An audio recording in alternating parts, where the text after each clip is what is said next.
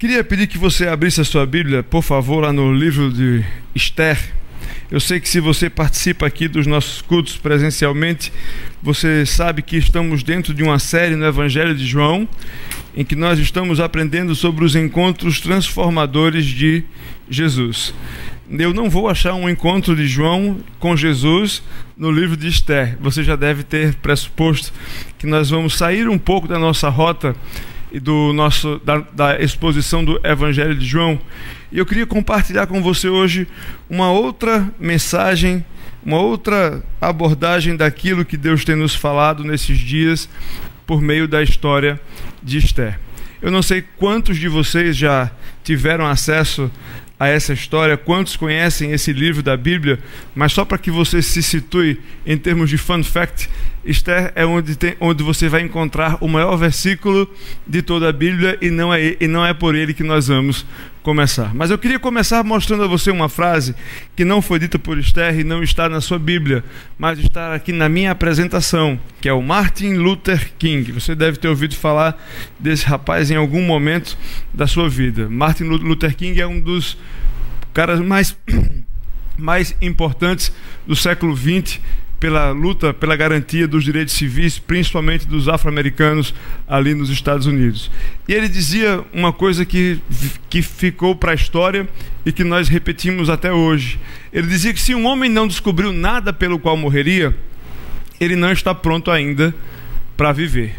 Se uma pessoa não descobriu ainda o motivo pelo qual ela morreria, ela não está pronta para viver ainda. Portanto, eu pergunto a você, em dias que nós nos deparamos com o risco de uma pandemia que nos coloca muitas vezes em situação de assustados, algumas pessoas estão em pânico, nós não estamos podendo aqui estar juntos na noite de hoje como fazemos costumeiramente, sem interrupções, a não ser que algo muito grave aconteça.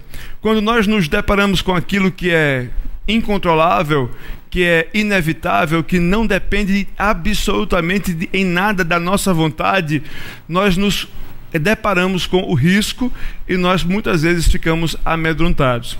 E quando a gente fica amedrontado, nós sempre somos levados a pensar em sobrevivência.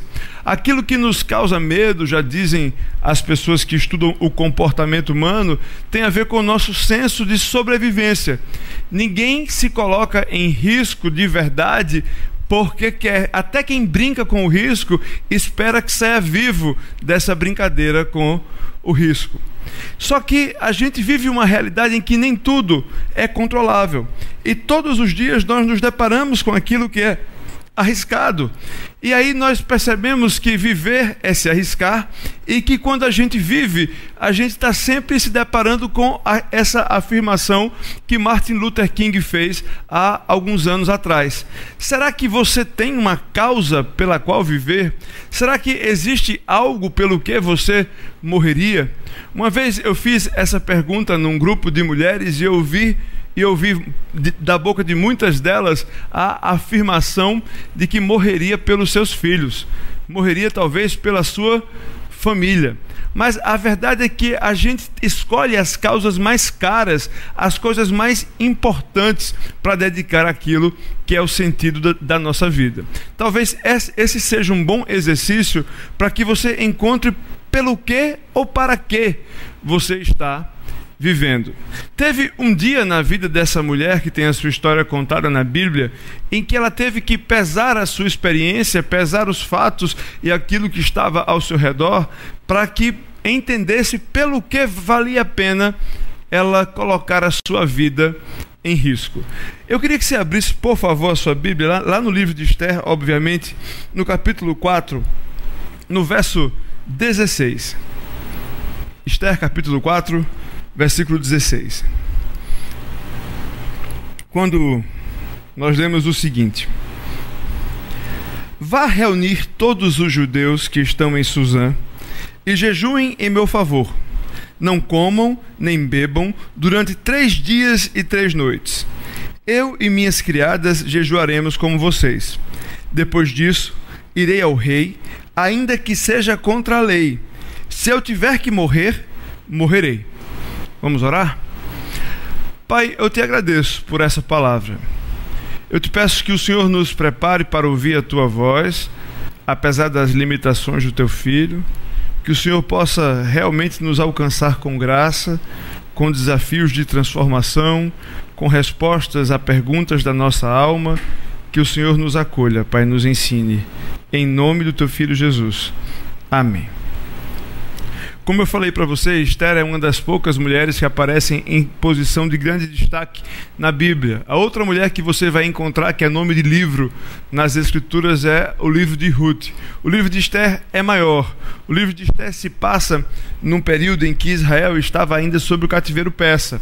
E era uma situação muito peculiar e muito difícil para o povo de Israel. Você sabe que sempre você vai encontrar o povo de Israel em situações muito delicadas principalmente quando ele está sob o exílio, sob o domínio de um outro povo.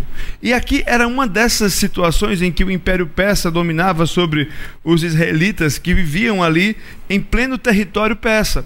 E as coisas aconteciam todos os dias de maneira muito muito arriscada para aquelas pessoas, porque onde eles estavam, eles tinham cultura e costumes diferentes que muitas vezes entravam em conflito com o povo que era dominante.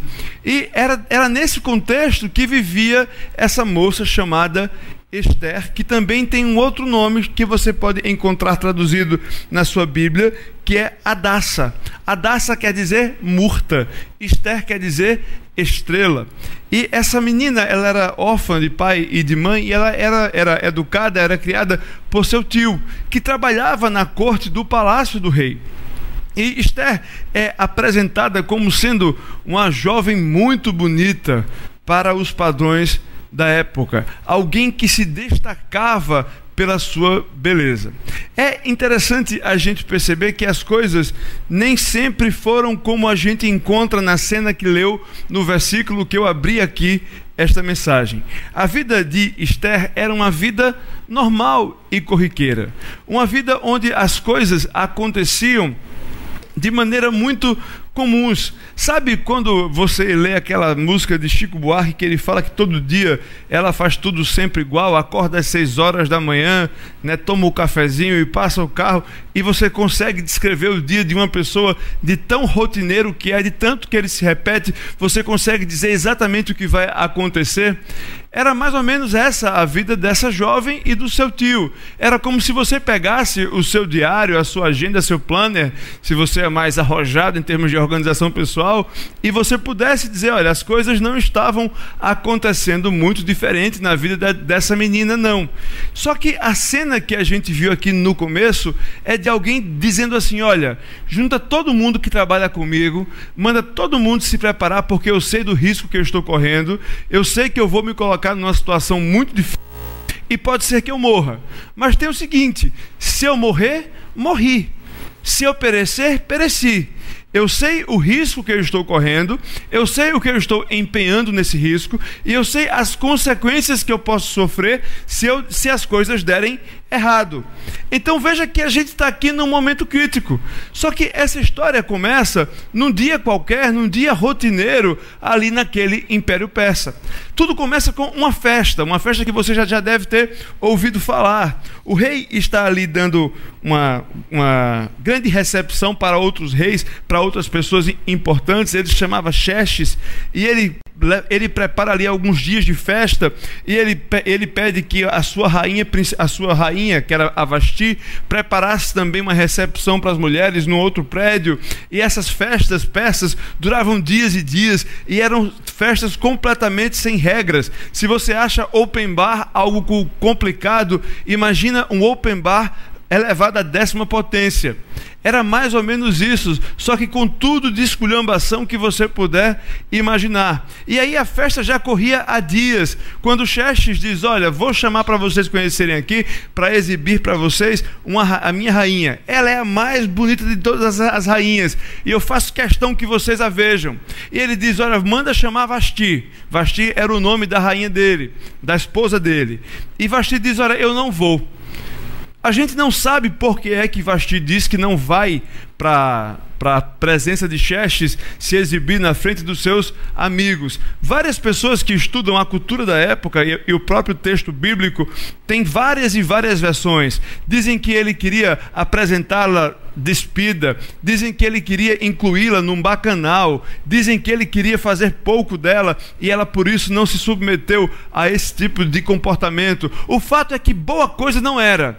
Não é, era algo que aviltava a dignidade da rainha Vasti, a ponto dela dizer: "Olha, eu não vou participar desse desse evento que o meu marido, o rei Xerxes, está me convocando. E se você fosse minimamente instruído ou tivesse um pouco de juízo no lugar da rainha Vasti, você iria se fosse algo que você pudesse ir, porque a maldade do rei Xerxes era uma maldade extremamente conhecida. Há poucos dias ele havia perdido uma guerra na cidade de Plateia.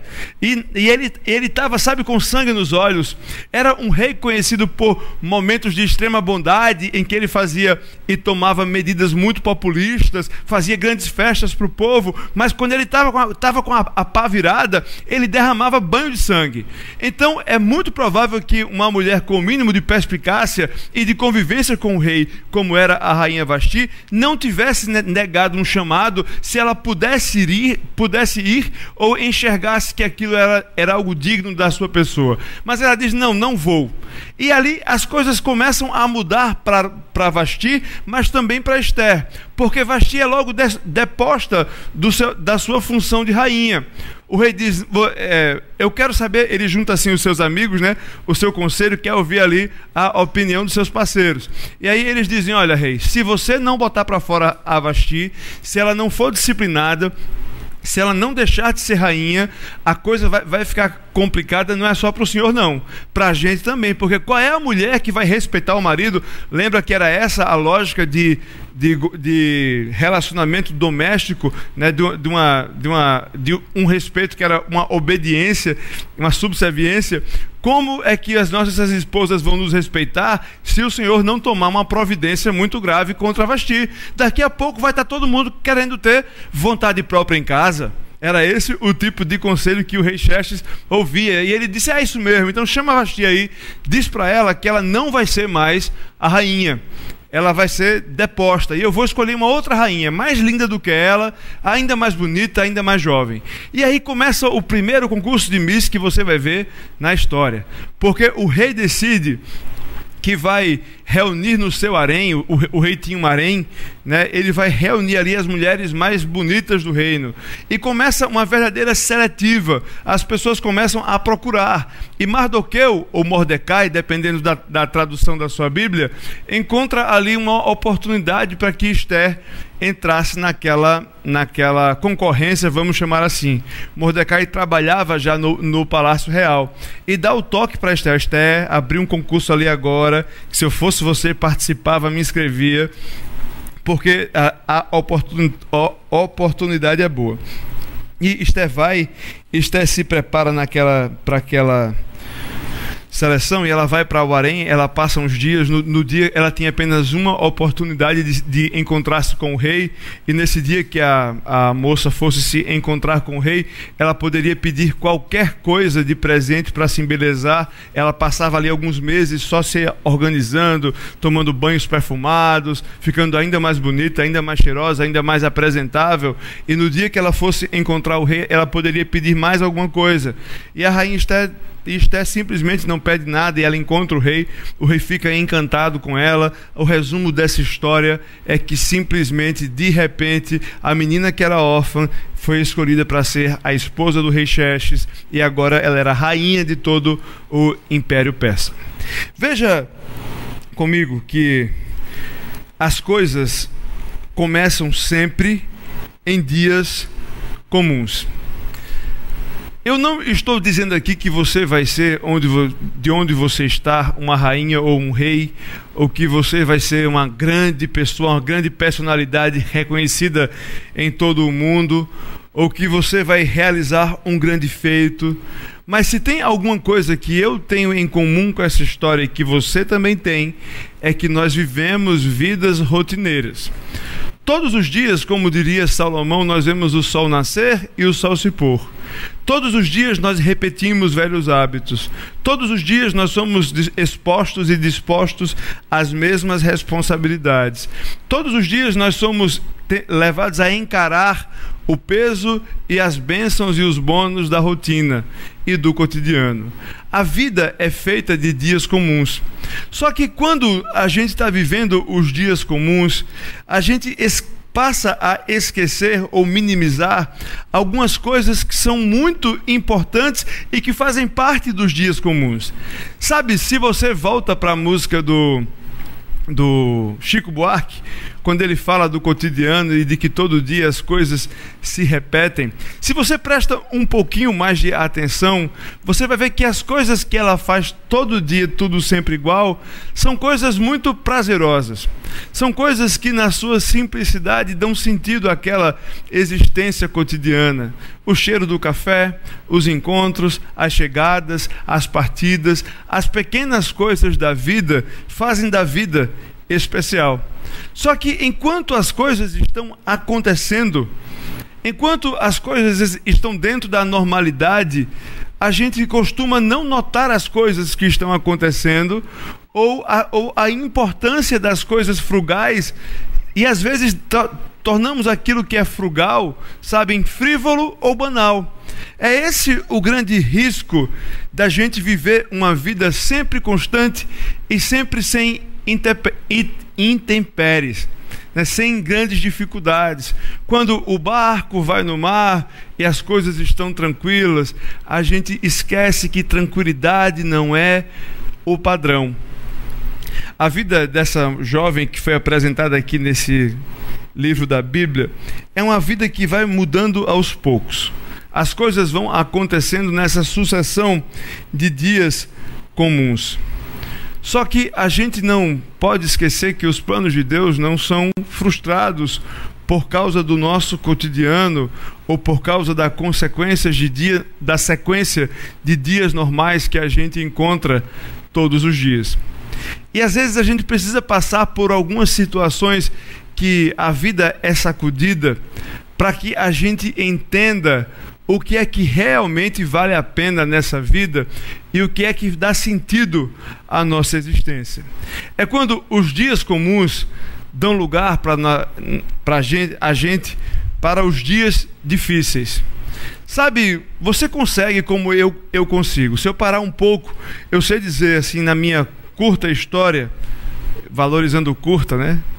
Mas na minha história até aqui, eu sei dizer quais são os dias mais difíceis que eu vivi, os dias mais tranquilos, os dias que eu só vivi, os dias que eu percebi que Deus foi fazendo as coisas. Mas o fato é que quando a gente encara os dias difíceis, parece que a vida só é feita de dias difíceis. O nosso mundo hoje, a nossa cidade, agora nossa, as nossas famílias, vivem e encaram tempos de crise. Nós não estamos vivendo dias comuns. Nós não estamos vivendo dias normais. Até pouco tempo as nossas vidas seguiam como se fosse apenas um, um Ctrl-C, Ctrl-V um dia após o outro. Só que agora a nossa rotina, sabe, os nossos hábitos de, de todos os dias, os nossos hábitos sociais, as festinhas de aniversário, os nossos encontros como comunidade, os nossos passeios pela praia, começam a, a, a serem colocados em risco. Nós estamos sendo instados a não fazê-los, a não encontrar com tanta constância as pessoas que nós amamos e gostamos. Nós vivemos tempos em que, se você planejava, se você é classe média pelo menos, e planejava ir para a Europa, para os Estados Unidos, você está pensando, repensando os seus planos. A gente agora não consegue comprar a moeda do exterior. Está, os aeroportos estão fechando, a nossa mobilidade está restrita. Então, por mais que você não consiga enxergar problemas ou dificuldades no seu micro, o fato é que agora não há como negar que o mundo que a gente vive, vive dias difíceis. Nós saímos da normalidade e dos dias comuns que nós víamos até agora. Temos problemas? Temos. Temos discordâncias? Temos até aqui. Só que agora nós estamos lidando com a materialidade da, da dificuldade, com questões concretas que vão afetar a nossa rotina. E é interessante a gente ver como essas coisas acontecem no livro ou na história da rainha Esther. E é interessante também lembrar como Jó falava lá no capítulo 14 que como é difícil a vida do homem, como é curta. Né? A gente vive tão pouco e, e, e, passa por tanta coisa. Só que as coisas que acontecem com a gente têm muito a nos ensinar e apontam para lugares que a gente não encontraria se as coisas fossem sempre corriqueiras e normais, como nós costumamos chamar no capítulo 2, tendo passado essa seletiva de rainha substituta da rainha Vasti, a coisa começa a ficar um pouco mais complicada. Esther é coroada e, Mordecai descobre um plano de traição. Ele escuta na porta do, do palácio que duas pessoas estão planejando matar o rei Xerxes. E ele diz isso para Esther, que diz isso para o rei, que fica muito agradecido e toma as providências contra as pessoas que se levantaram contra ele. Só que nesse período o rei decide honrar e promover um camarada que não valia grande coisa. Um cara chamado Amã. Pense num vilão de história infantil piorado era o jeitão de Amã. Amã era um cara vaidoso, era um cara que estava disposto a qualquer coisa para receber aplauso.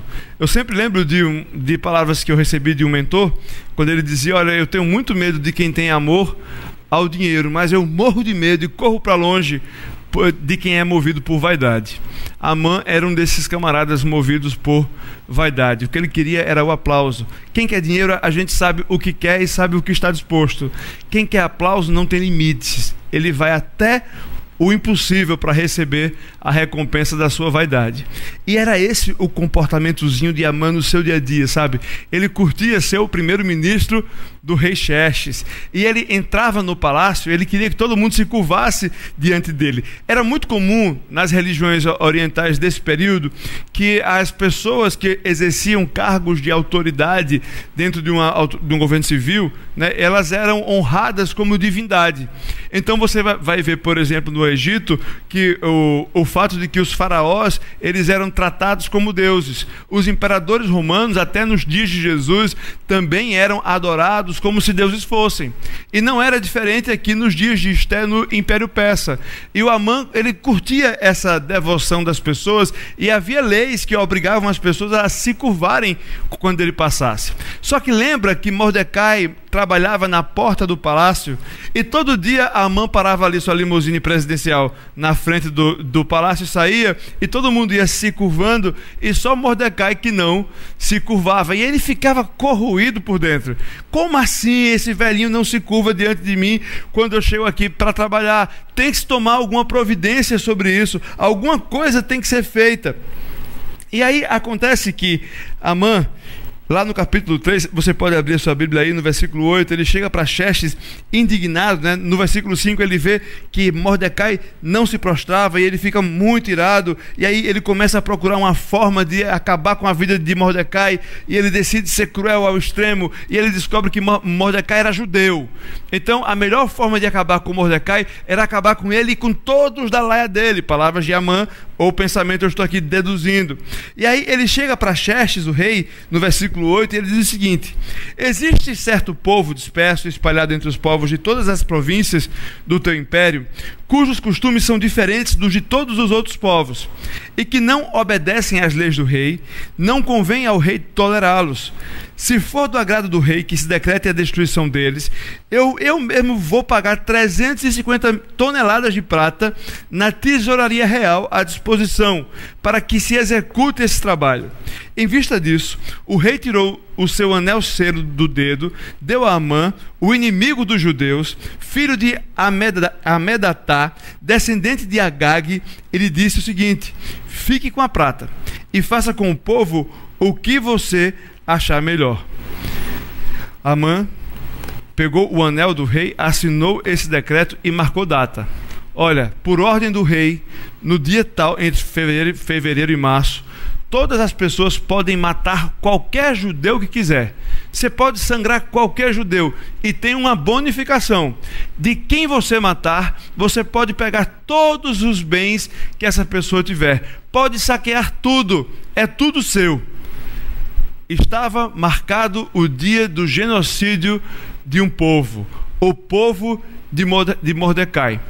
Imagina você então que a sua vida estava normal, que você podia todos os dias fazer aquilo que você quisesse, que você podia fazer planos que, bem ou mal, vivendo sobre, sobre o domínio de um império estranho ao seu, que a sua vida tinha todas as, as condições normais para que você pudesse sonhar, planejar, organizar, criar seus filhos, casar, procurar marido, procurar esposa, procurar amigos. Você levava a sua vida comum, aí de repente você escuta que foi aprovado pelo rei uma ordem, um decreto em que dizia que no dia determinado você e sua família estavam, su estavam sujeitos a serem assassinados por qualquer pessoa e essa pessoa não seria julgada, não sofreria nenhum tipo de consequência, porque era legal que matassem você era razoável e era da vontade da justiça daquele que era para proteger o povo que você morresse. Era essa a situação que de repente o povo de Israel se via diante daquele decreto de Amã. Eu espero que até aqui você tenha conseguido entender e enxergar como absurdo que é o fato da gente legitimar o assassinato de qualquer tipo de pessoa pela condição que ela, que ela nasceu, pelo país que ela nasceu, pela cultura que ela vive. Tá? Isso é um, é, um, é um ponto a se marcar aqui entre parênteses. Só que de repente os dias comuns que viraram de cabeça para baixo a vida de Esther, a vida de Vasti, a vida de, até de Mordecai e Xerxes, chega agora para o povão como sendo os piores dias que aquela geração poderia viver, porque agora eles sabiam que tinham data marcada para morrer. Nem todo dia as coisas serão comuns. E nem todo dia que as coisas não forem comuns, as coisas serão boas. A vida é feita muitas vezes de momentos difíceis. Pedro dizia que se, fosse necessário por algum tempo, nós passaríamos pelo fogo, por provas muito, provações muito difíceis. Tiago, quando escreve para a igreja, ele começa já uma carta dizendo: Olha, as doze tribos que estão espalhadas pela dispersão. Deixa eu dizer a vocês uma coisa: tenham por motivo de toda alegria ao passarem por várias provações, sabendo que a provação da vossa fé, uma vez confirmada, produz perseverança. Vocês vão passar por provação. Jesus já disse para a gente: no mundo vocês vão ter aflição, mas tenham bom ânimo. Eu venci o mundo. Às vezes, quando a gente fala de Evangelho, Jesus, Deus, essas coisas ficam muito no campo da abstração. E a gente, como é feito dessa estrutura que eu sempre repito aqui, de carne, osso e pecado, às vezes a gente só entende as coisas no flanelógrafo de Deus, que é a experiência humana. E o homem e a mulher, o ser humano, só entende, só aprende determinadas coisas passando pela experiência. Essa é uma das consequências mais duras que o, o, pecado nos traz. É que a gente é tão obtuso na compreensão que precisa sofrer para aprender. Esse pessoal que vivia nos dias de Esther precisou viver a obscuridade daqueles dias. Principalmente a própria Esther precisou passar por aquilo que passou para entender algumas coisas que iam além dos fatos que se desarrolavam diante delas. E a gente, como seres humanos parecidos com esse pessoal, passa por determinadas situações na vida que também nos tiram do estado em que a gente se encontra, sabe? Nos dá um chacoalhão e nos permite enxergar a realidade além daquilo que o olho vê. E eu não estou falando sobre nada sobrenatural, não, ou transcendente. Eu estou falando sobre aquilo que existe e que é real, mas que por simplesmente não está ao alcance dos nossos sentidos, nós vivemos como se não existissem. Quando as coisas estão normais e a rotina se repete e os dias difíceis não vêm, a gente não enxerga tanto a benevolência de Deus com as coisas boas que a gente tem quando as coisas estão bem, quanto a nossa insignificância no domínio sobre as coisas, quanto a provisão de Deus na solução e no cuidado quando as coisas estão difíceis. O que a gente vê aqui acontecendo é um exercício que Deus permite que essas pessoas experimentem de viver debaixo de soberania e graça. Soberania de Deus. Isso é uma das é, essa é uma das do, um dos atributos de Deus mais difíceis de serem mensurados pelos seres humanos. Nós somos é, levados a, a acreditar por muitos de nós e por nós mesmos que somos autossuficientes. A rebeldia que o ser humano tem contra Deus passa principalmente pela, pela impressão que a gente tem de que pode tudo por si mesmo. E quando a gente fala de soberania, nós estamos falando justamente do antagonismo desse sentimento de autossuficiência. Porque a gente está afirmando que existe um ser criador que tem poder e conhecimento acima daquilo que eu tenho. Soberania é como se fosse o resultado de uma equação em que eu reconheço o poder de Deus, o Deus que é todo poderoso, como diz lá em Jeremias, no capítulo 32, no versículo 17, que fala que Deus, o Senhor que fez os céus e a terra com o teu grande poder e com o teu braço estendido, coisa alguma te é grande demais ou maravilhosa demais Sabe, Deus é tão poderoso que eu, tô, que eu estou aqui afirmando que não tem nada que seja grande demais para Deus. Que Ele fez todas as coisas e que Ele pode todas as coisas. Ao mesmo tempo, Ele é o Deus que conhece todas as coisas. E é Isaías quem diz lá no capítulo 46, no versículo 9, ele diz o seguinte: Lembrai-vos das coisas passadas da antiguidade, que eu sou Deus e não há outro. Eu sou Deus e não há outro semelhante a mim, que desde o princípio anuncio o que há de acontecer e desde a antiguidade as coisas que ainda não sucederam. Que digo, o meu conselho, ou seja, a minha vontade, permanecerá de pé eu farei toda a minha vontade. São palavras do Senhor, do, do Senhor Criador dos céus e da terra. Então, quando eu afirmo que nos dias difíceis eu sou apresentado à soberania de Deus, eu estou afirmando que Deus se revela para a gente de uma maneira muito prática quando as coisas faltam, sabe? Quando ando pelo vale da sombra da morte, se apresenta como aquele que pode e aquele que conhece. Aquele que pode todas as coisas, que porque fez to to todas as coisas e nada é grande demais para ele, e ao mesmo tempo conhece tudo, desde a eternidade, e fará a sua vontade se cumprir. Isso é soberania. E a gente aprende quando as coisas ficam complicadas. Deus ensina isso para a gente. E em dias difíceis, é necessário que a gente conheça o Deus que é soberano sobre todas as coisas, soberano enquanto é gracioso. E é interessante porque depois que a gente passa pela, pelos dias difíceis, nós somos apresentados e encorajados a viver dias de coragem. Depois que Amã traça esse plano maligno, né, esse plano infalível que de Cebolinha não tem nada para acabar com os judeus, ele procura, ele, ele vai para casa, ele comemora isso. Mordecai escuta esse decreto e Mordecai era um cara visceral e ele fica transtornado, ele rasga as suas vestes, ele vai chorar no meio da rua, sabe, a morte do seu povo. A notícia se espalha, o caos se estabelece.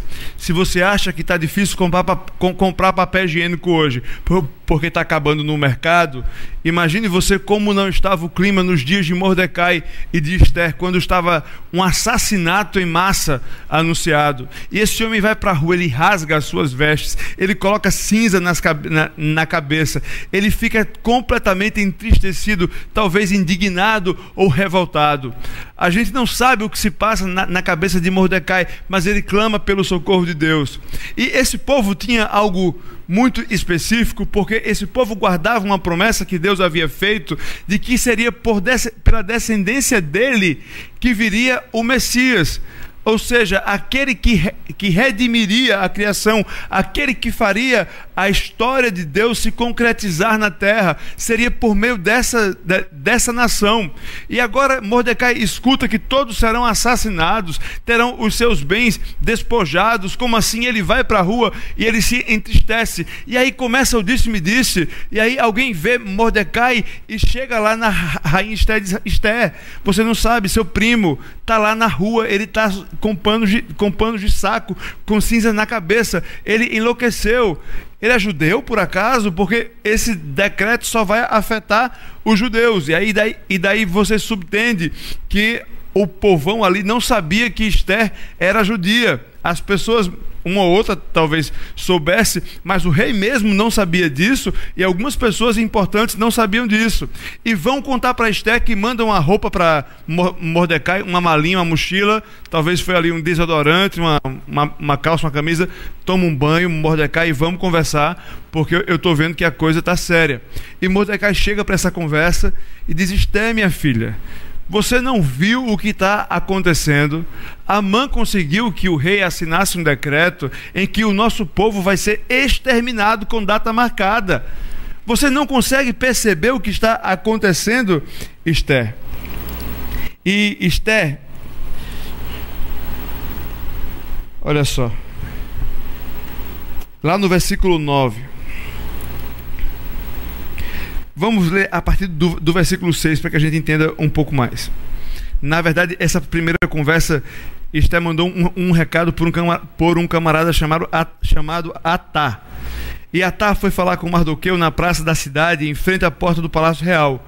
Mardoqueu então contou-lhe tudo o que lhe tinha acontecido. E quanta prata Amã tinha prometido de depositar na tesouraria real para a destruição dos judeus. Deu-lhe também uma cópia do decreto que falava do extermínio e que tinha sido anunciado em Suzã, para que ele o mostrasse a Esté e insistisse que, com ela para que fosse a presença do rei implorar misericórdia e interceder em favor do seu povo. Então Mardoqueu pediu para que Esther fosse interceder diante do rei pelo povo. Só que aí Esther dá uma resposta que é muito parecida com aquela que eu poderia dar e que você também pode dar. Ela mandou dizer o seguinte,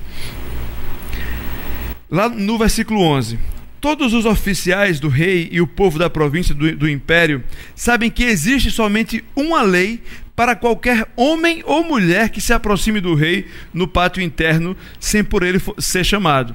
Será morto, a não ser que o rei estenda o cetro de ouro para a pessoa e lhe poupe a vida. Eu não sou chamada à presença do rei há mais de 30 dias. Mardoqueu, você não está entendendo. Tem uma lei aqui que todo mundo sabe. Se você entra na presença do rei no pátio interno e não foi ele que chamou, se ele não estender o cetro dele, a pessoa vai ser morta. Pode ser homem, mulher, rainha. Você não lembra o que é que aconteceu com a rainha Vasti? Mordecai, meu primo querido, eu estou falando de Xerxes, o rei que você conhece. O risco é muito grande. Sabe aquela desculpa que a gente dá para não se envolver com algumas coisas? Para não se envolver quando a realidade se impõe ao nosso redor, a gente sempre vai achar alguma justificativa. Hoje alguém usou uma expressão para mim o seguinte: a, a, gente precisa conversar um pouco sobre o pop, que é o problema é de outra pessoa. Né? É quando a gente transforma o problema que é nosso em um problema de outra pessoa. Sabe quando você se desloca da realidade para que você não se envolva com aquele problema. Esther nunca esqueceu que era judia, eu tenho certeza disso. Nunca esqueceu seu grau de parentesco com Mardoqueu, eu tenho certeza disso. Só que naquele momento em que ela sabe que todo o seu povo estava jurado de morte, ela levanta logo a premissa: olha, se eu for defender, quem pode morrer sou eu. eu que estou me colocando em risco se eu for interceder por vocês, Mordecai. É mais ou menos a atitude que a gente tem quando quer repassar algo que nós fazemos parte para outra pessoa, ou quando a gente se retira da responsabilidade para não correr o risco com a comunidade ou com as outras pessoas que fazem parte dela. Quando, na verdade, todos nós somos responsáveis pelo nós. É muito interessante você ver como Deus trata com as pessoas, porque Ele nunca trata somente com a pessoa. Sempre que Ele alcança alguém com graça, Ele pede que essa graça seja compartilhada. Sempre que Ele convoca alguém, chama de filho ou filha, Ele diz que agora fazem parte de uma família. Sempre que Ele fala de redenção, salvação, transformação, da sua criação, ele fala de forma corporativa. Então, essa tentativa que a gente vive, sabe, a vida inteira, de se individualizar, é uma tentativa fracassada. Você não vai conseguir nunca viver como um ser completamente livre e independente de outras pessoas. Você sempre vai ter necessidade e opa, desculpa, e responsabilidade com as pessoas com as quais você se relaciona. Saint-Exupéry, na obra preferida das Misses, já dizia que cada um é responsável por aquilo que cativa. O Pequeno Príncipe, que agora está no Netflix, recomendo que todos assistam. Mas você nunca vai conseguir viver sozinho. Tom Jobim também disse a mesma coisa, né? Que é impossível viver feliz sozinho. E a gente tem essa tentação sempre constante de querer se distanciar, lavar as mãos para não se envolver com o problema. É a velha síndrome de Pilatos. Isso se aplica a várias esferas da minha vida e da sua vida.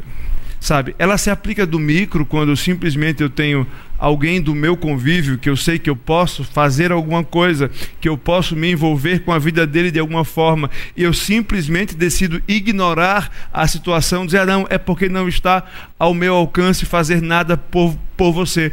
Eu vou só orar por você e está tudo bem. A gente sabe que quem pode fazer o bem e não faz, nisso está pecando. Isso se aplica no macro. Quando eu olho para a situação que a gente vive hoje, sabe?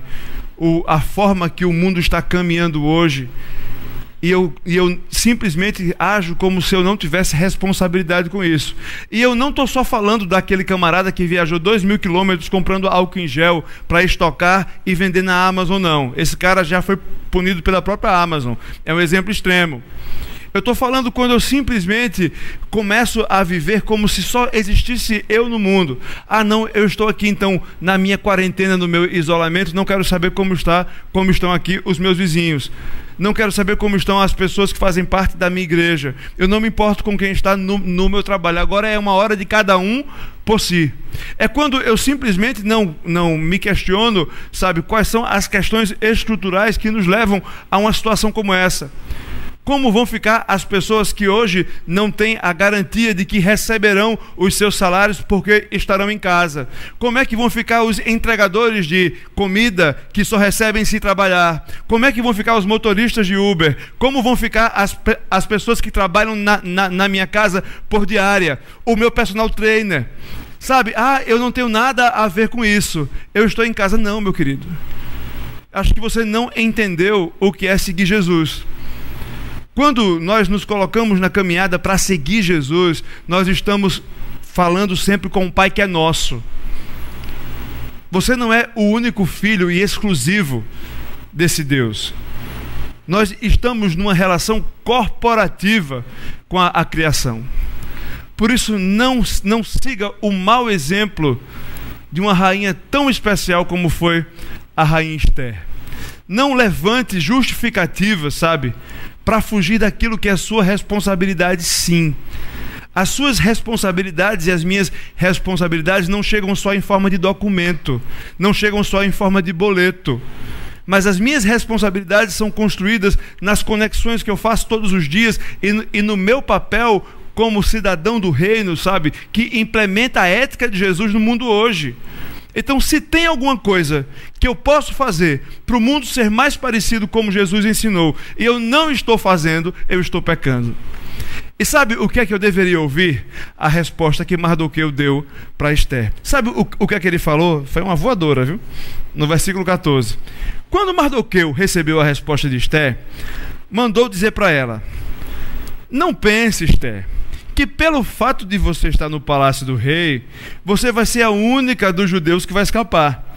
Pois se você ficar calada nesta hora, socorro e livramento surgirão de outra parte para os judeus, mas você e a família do seu pai morrerão.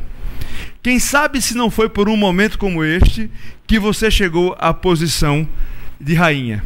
Esther, você está achando que só porque está com esse medo, essa justificativa, está acuada, está vendo que a coisa está complicada, você acha que as coisas, que você vai ser poupada?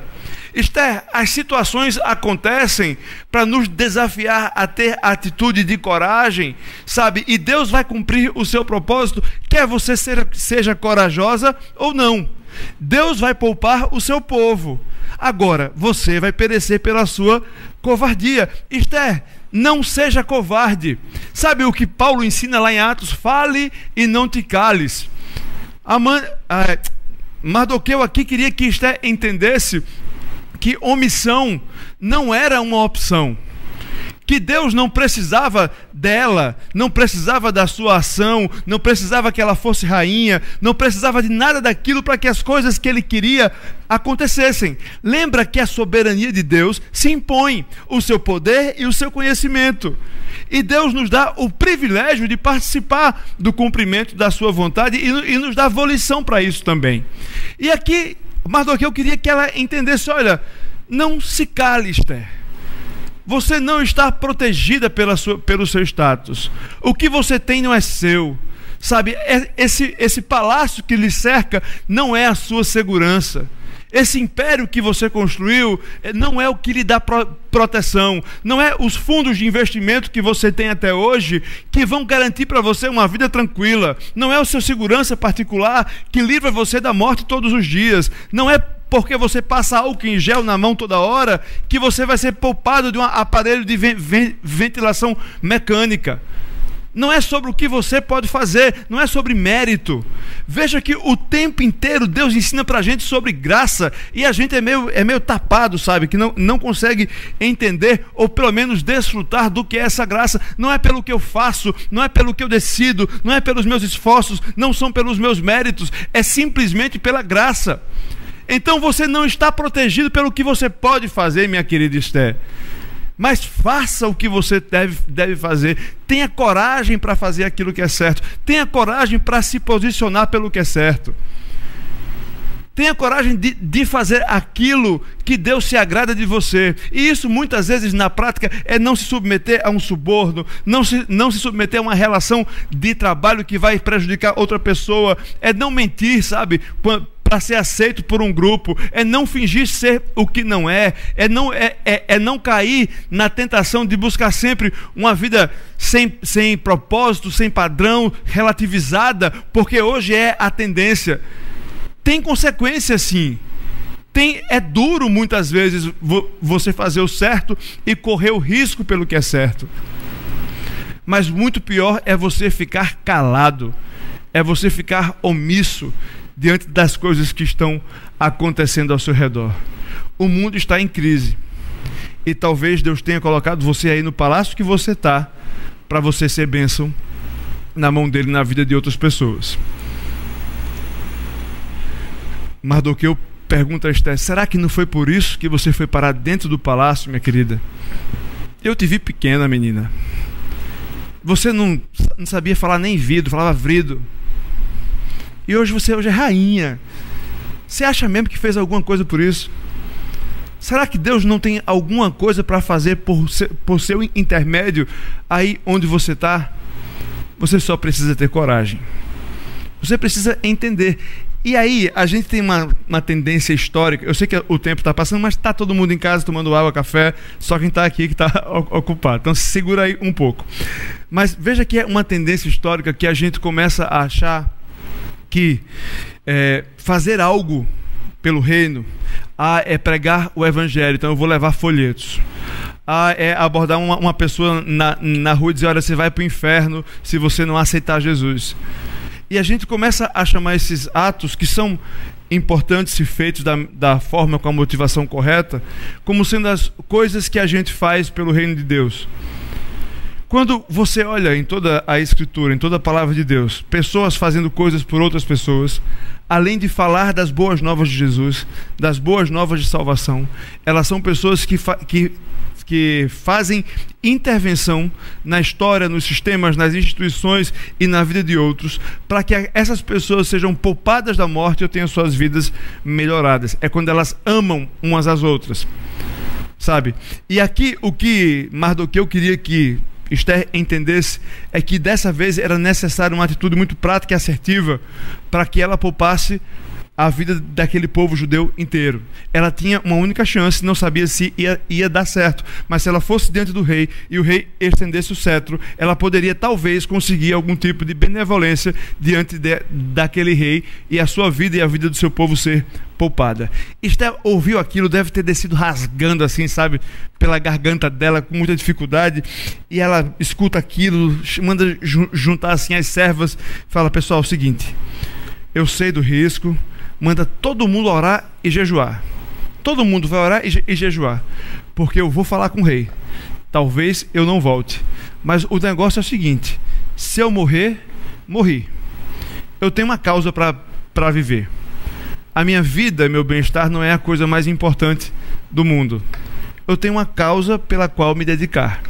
E assim foi a bela rainha Esther, cheia de coragem, talvez tremendo a perna, chega na porta daquele palácio, olha para o rei que está sentado no seu trono, deve ter pensado: é agora que eu morro.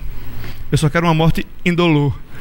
E aí ela olha para o rei, o rei olha para ela, fazia 30 dias que não enxergava ela nos olhos, e aí ele estende o seu cetro. Esté se aproxima do rei, e o rei pergunta a Esther: O que é, rainha Esther? Qual o seu pedido? Capítulo 5 já. Mesmo que seja a metade do reino, lhe será dado. Esther, opa, a coisa está tá caminhando. Respondeu Esther: Se for do agrado do rei, venha com a mãe a um banquete que lhe, que lhe preparei. Disse o rei: Tragam a mãe imediatamente para que ele atenda ao pedido de Esther. Os dois foram ao banquete, enquanto bebiam vinho, o rei tornou a perguntar a Esther: Qual o seu pedido? Você vai ser atendida. Qual o seu desejo? Mesmo que seja metade do reino, vai lhe ser concedido. E respondeu: Meu pedido é se o rei tem consideração por mim, e se lhe agrada atender o que concedeu o meu, o meu pedido, que o rei e a mãe venham amanhã ao meu banquete que lhes prepararei, e então responderei à pergunta do rei. Mais um jantar no dia seguinte. Amã vai para casa, feliz da vida, conta para a esposa dele, chamada Zeres, que jantou com Esté, que Esté gosta dele, e aí eh, todo mundo fica feliz, e aí é, os amigos dele que estavam em casa para esse, esse, jantar dizem: Olha, manda construir uma forca bem grande, porque a gente vai, vai pendurar Mardoqueu nessa forca e vai ser uma maravilha, vai ser um dia festivo. E a sugestão agradou a mãe e ele mandou fazer a forca. Naquela noite, já no capítulo 6, o rei não conseguiu dormir. E aí ele pediu para trazer todos os livros dele das histórias do, do seu reinado. E aí nessas histórias ele achou o dia que Esther avisou para ele que, tinha, que havia uma conspiração. E perguntou quem foi esse porteiro que deu essa informação a Esther.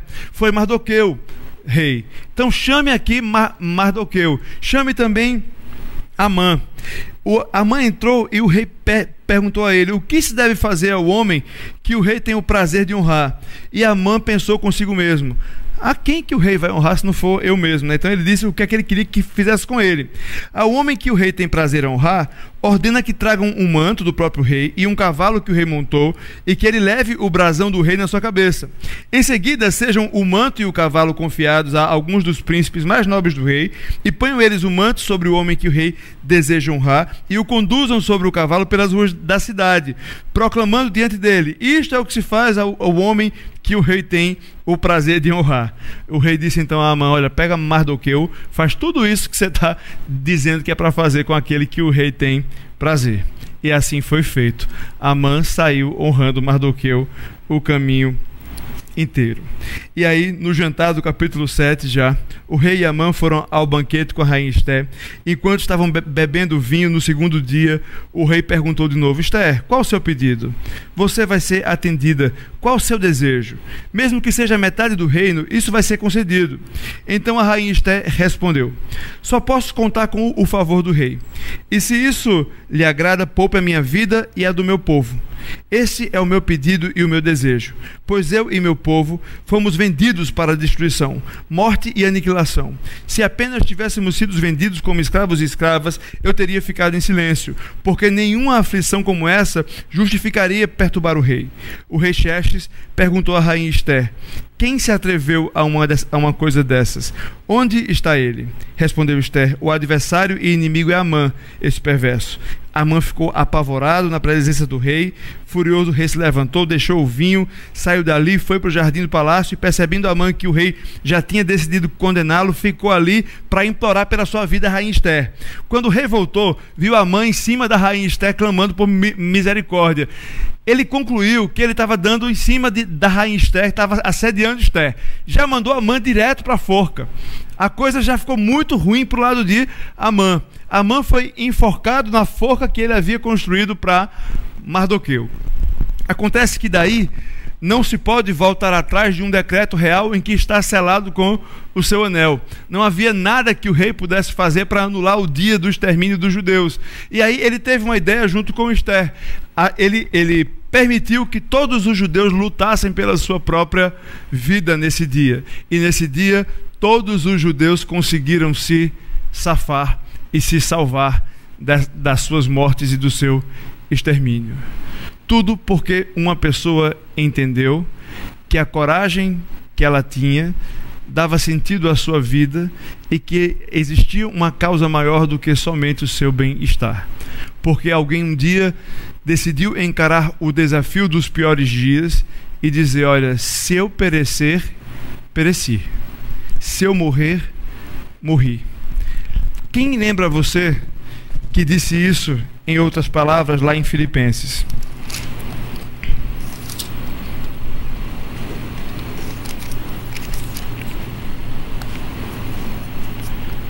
Lembra quando Paulo escreve para aquelas pessoas de Filipos e ele diz o seguinte: Mas o que para mim era lucro, passei a considerar perda mais do que isso, considero tudo como perda comparado com a suprema grandeza do conhecimento de Cristo Jesus, meu Senhor, por quem perdi todas as coisas. Eu as considero como esterco para poder ganhar Cristo e ser encontrado com Ele. Sabe quando a gente entenda que, entende que realmente a, o prazer de viver e essa vida como ela é não é um fim em si mesmo, mas que tudo que nós vivemos aponta para algo maior e para algo eterno. Quando a gente entende que o, realmente o verdadeiro dom de viver não está em se poupar de problemas ou de dias difíceis, ou se de de se envolver com problemas de outras pessoas, ou de não ter responsabilidades com pessoas que precisam da nossa responsabilidade, é quando a gente entende que a vida não é só isso que a gente entendeu o Evangelho. Nós contamos aqui agora uma história de um livro, o único da Bíblia, que não, vai, não cita o nome de Deus. Mas que você pode ver Deus em todos os momentos dessa história. E que a gente aprende desde o Antigo Testamento e nessa história sobre graça como Deus vai nos ensinando que não é pelos nossos próprios esforços, não é por aquilo que a gente merece, não é por aquilo que a gente faz, mas é pela graça representada no cetro estendido, sabe, diante da rainha Esther. É pela graça revelada quando Deus transforma aquela história de destruição para um povo em bênção para esse povo. É quando a gente percebe a graça persistente que, apesar de um povo tão pecador, de um povo tão desobediente, não volta atrás do seu compromisso, da sua aliança de fazer cumprir as suas promessas. Evangelho é quando a gente se depara com isso e entende: olha, essa é a boa notícia de Jesus. Jesus diz que vai nos alcançar com a graça. Jesus diz que não desiste de nós. Jesus fala que no mundo você vai ter dias difíceis. Mas Deus diz: olha, tenha coragem, porque eu venci o mundo. Não desistam, porque eu venci o mundo. Se posicionem com aquilo que é certo, não desperdicem as provações que vocês vivem, não deixem que os dias comuns percam, tirem a graça daquilo que Deus dá, não esperem por dias difíceis para aprender aquilo que Deus ensina todos os dias. E faça o que lhe cabe quando a coisa apertar. Faça com coragem.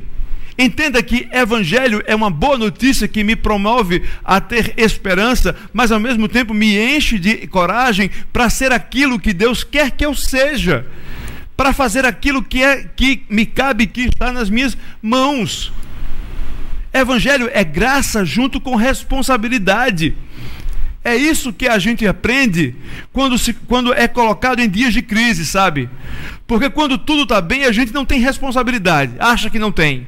Mas quando a coisa está complicada e a gente começa a perceber a graça de Deus em tudo, a gente começa a tatear, tentando encontrar aquilo que nós somos responsáveis por fazer. E a soberania de Deus nunca anulará a responsabilidade humana. É Deus que tem todo o seu poder e conhecimento, mas eu sou responsável por tudo aquilo que Deus me confiou. Por isso que o Eclesiastes me ensina que tudo aquilo que cair nas minhas mãos, faça com o máximo empenho, porque para onde eu vou, eu não vou conseguir fazer aquilo que eu faço aqui hoje. Então, nesses dias difíceis que nós vivemos, sabe, que não são os dias de Esther, são os nossos dias, que nós possamos encontrar o nosso papel de responsabilidade, que nós possamos ter coragem para fazer aquilo que nós precisamos fazer e ser quem nós precisamos ser. É isso que Deus nos ensina, é assim que Deus nos encoraja e nos leva para uma, uma, história em que seu nome vai ser honrado acima de qualquer coisa. Pode ser que você não tenha a mesma consequência da Rainha Esté, que a história não seja tão grandiosa assim, que o seu nome não, não esteja num livro mundialmente conhecido. Inspirado já, já não vai estar. Mas Deus com certeza tem algo para fazer por seu intermédio no palácio que ele colocou você nesses dias tão difíceis que nós vivemos. Que Deus aplique a sua palavra no nosso coração, que Deus alcance a sua casa com graça, que Deus encha seu coração de coragem, que Deus dê discernimento a você para entender onde você está sendo omisso, quais as desculpas que você tem levantado. Sabe, e que Deus nos leve a dias de coragem em que nós possamos ser igreja de Jesus, que faz diferença onde Ele nos colocou.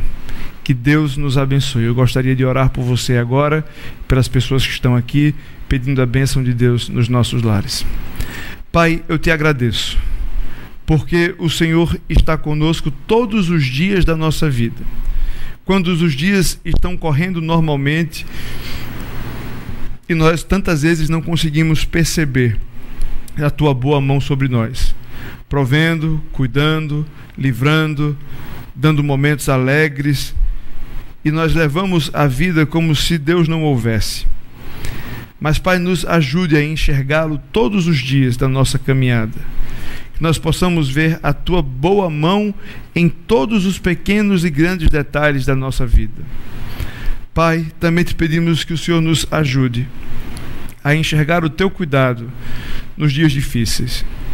Que possamos ter o bom ânimo quando as coisas não estiverem bem, quando nos sentirmos ameaçados, quando estivermos sobre riscos, quando nós estivermos sendo perguntados a nós mesmos pelo que nós morreríamos.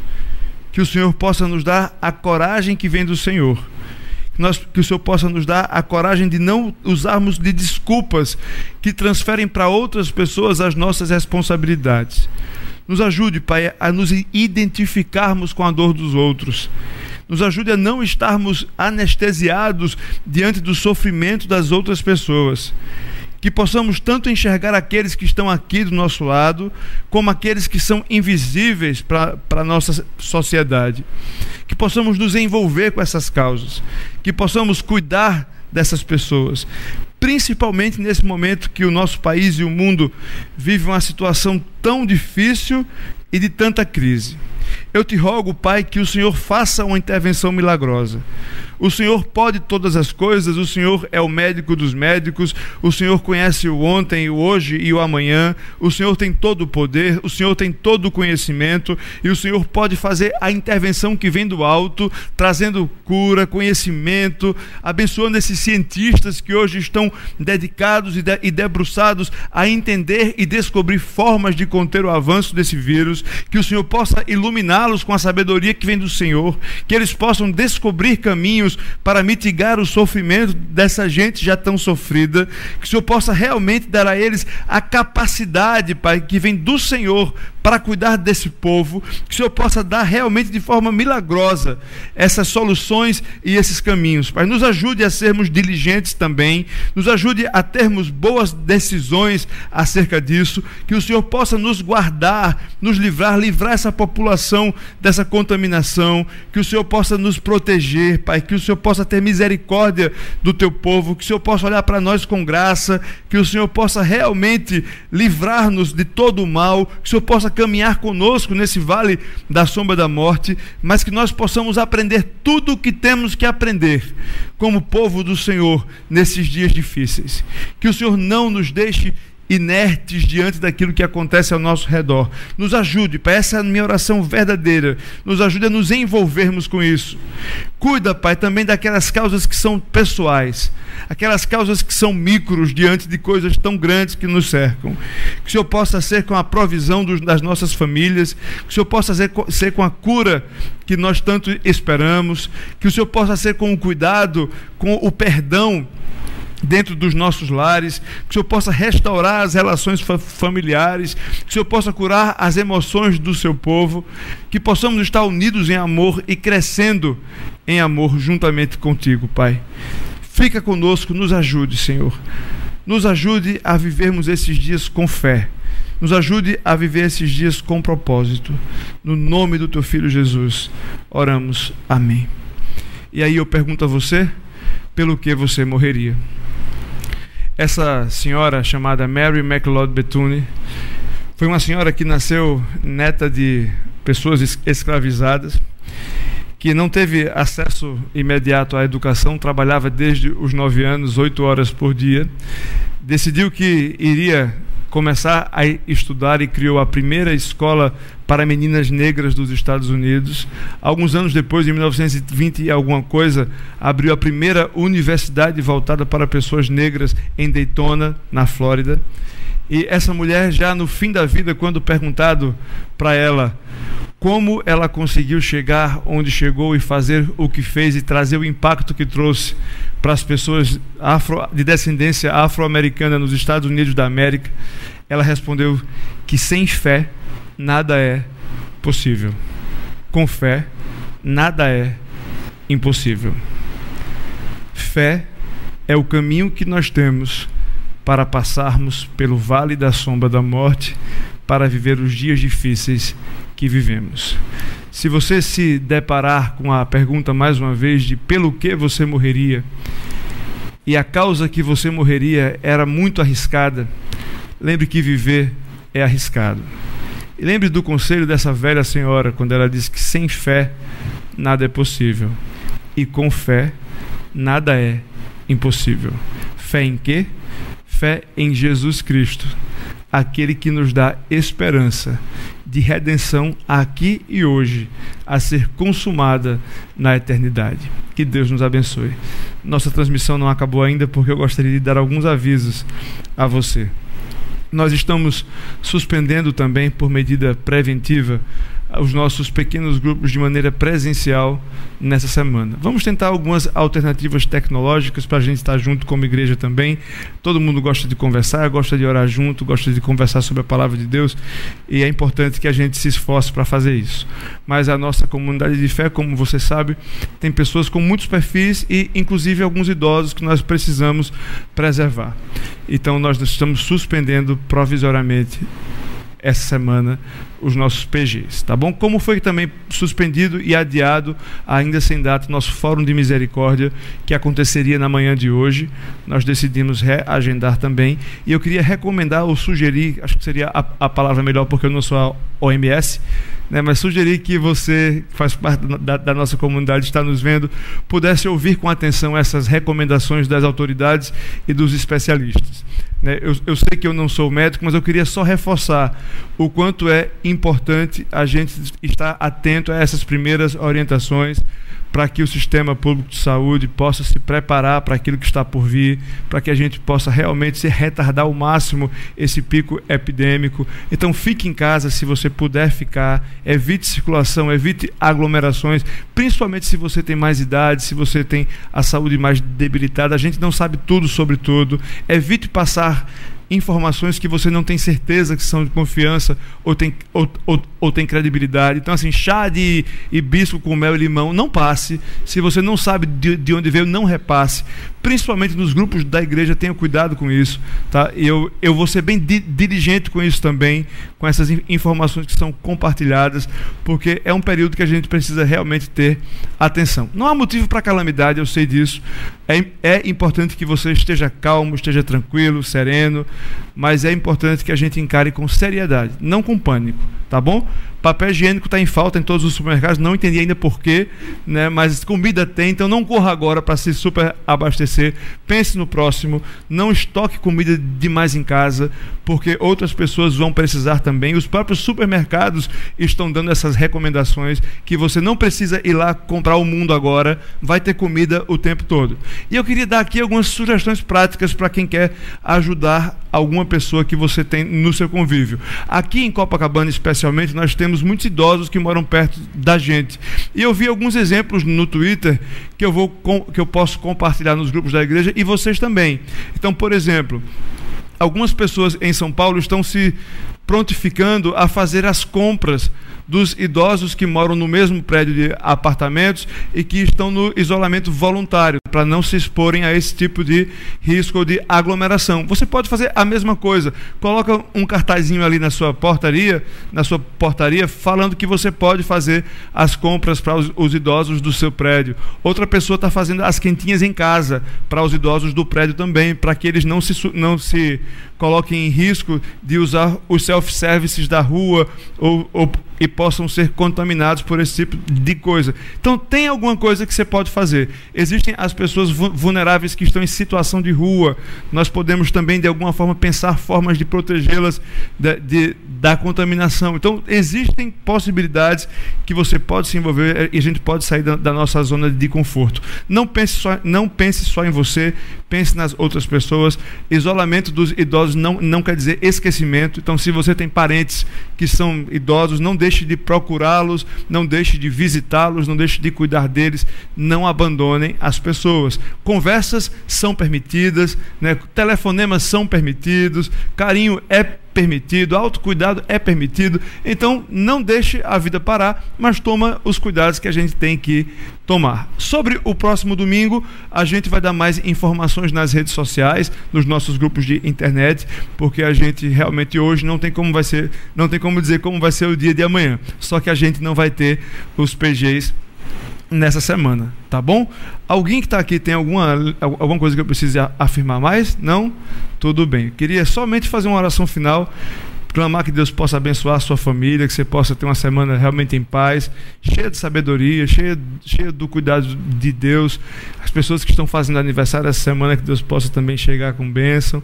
Agradeço a todos que estão aí nos assistindo e que você possa participar mais vezes. Essa foi sua primeira vez também, se você é nosso convidado virtual, nós não temos lembrancinha para você. Você vai ter que vir aqui presencialmente buscar quando a gente voltar com os cursos presenciais. Tá bom? Pois vamos orar e aí nós estamos despedidos. Pai, eu te agradeço por esse tempo aqui, especial e caloroso, apesar de nós estarmos distantes fisicamente. Te peço que o Senhor chegue com bênção, com graça, com paz, em cada lar que está nos assistindo e cada lar que está aqui representado.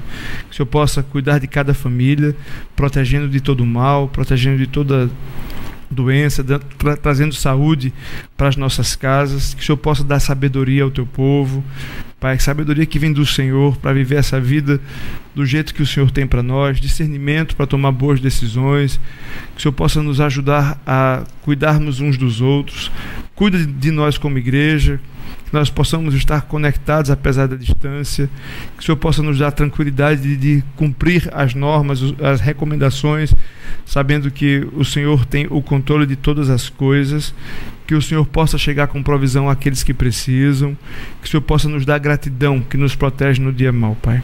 Ser com as pessoas que, que celebram mais um ano de vida também. Que o Senhor possa dar muitos anos de vida e muitos anos de gratidão, Pai, diante de Ti, sabendo que todos os dias é o Senhor quem dá e que confia. Que o Senhor possa ser conosco, nos dar uma semana abençoada, cheia da Tua presença. Em nome de Jesus. Amém. Que a graça e a paz do nosso Senhor e Salvador Jesus Cristo, o amor de Deus, nosso eterno Pai, a comunhão, a consolação e o Espírito Santo de Deus esteja com todo o povo aqui e espalhado pela face da terra para todo sempre. Amém. Muito obrigado, Felipe, César, Lucila, Galhaz, Rosa e Cibele. Boa noite para todos.